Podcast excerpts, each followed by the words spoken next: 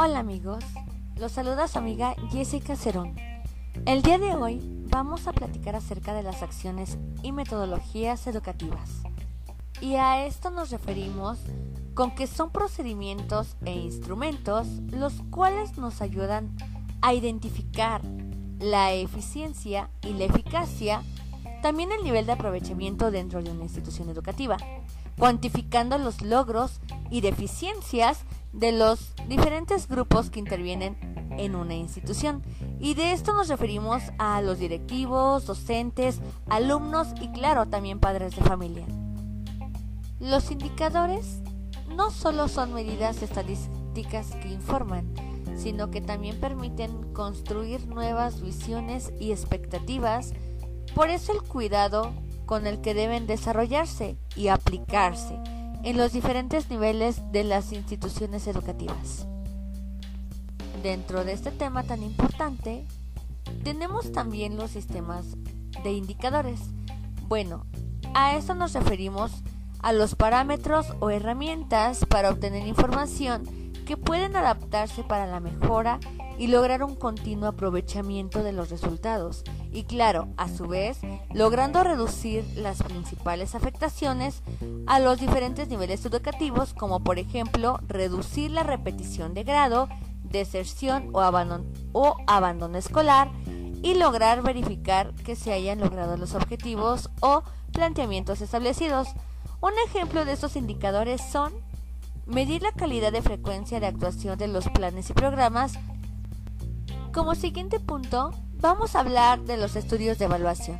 Les platico que estos son procesos amplios que implican tomar en cuenta formas de organización tanto pedagógicas, administrativas como financieras y su forma de cómo intervienen en su proceso educativo, considerando los retos que esto implica para su diseño y operación. Es importante tomar en cuenta que los resultados deben de adecuarse a la, diversificación creciente de la vida escolar.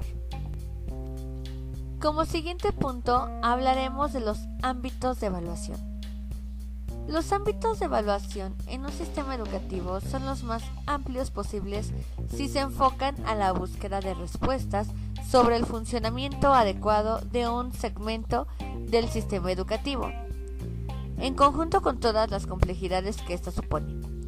Buscando la interacción entre docente, alumno y comunidad, los cuales comprenden los procesos educativos, logrando una mejora de la calidad de enseñanza.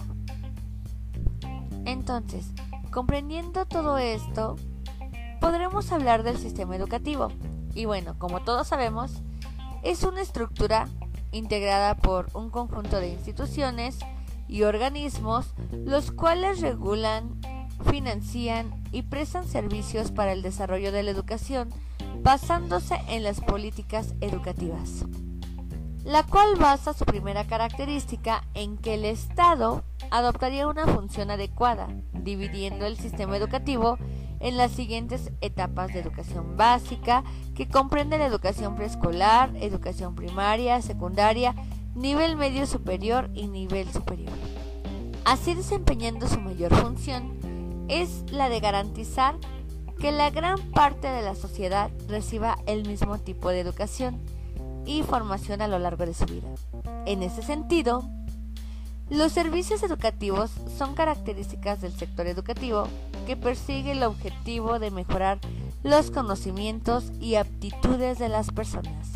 Y bueno, así con esto se busca determinar el estado que guarda el centro educativo en el desarrollo de sus funciones sustantivas y adjetivas, así como identificar áreas de mejora en los procesos estratégicos y evaluativos institucionales para lograr un desarrollo continuo de la institución.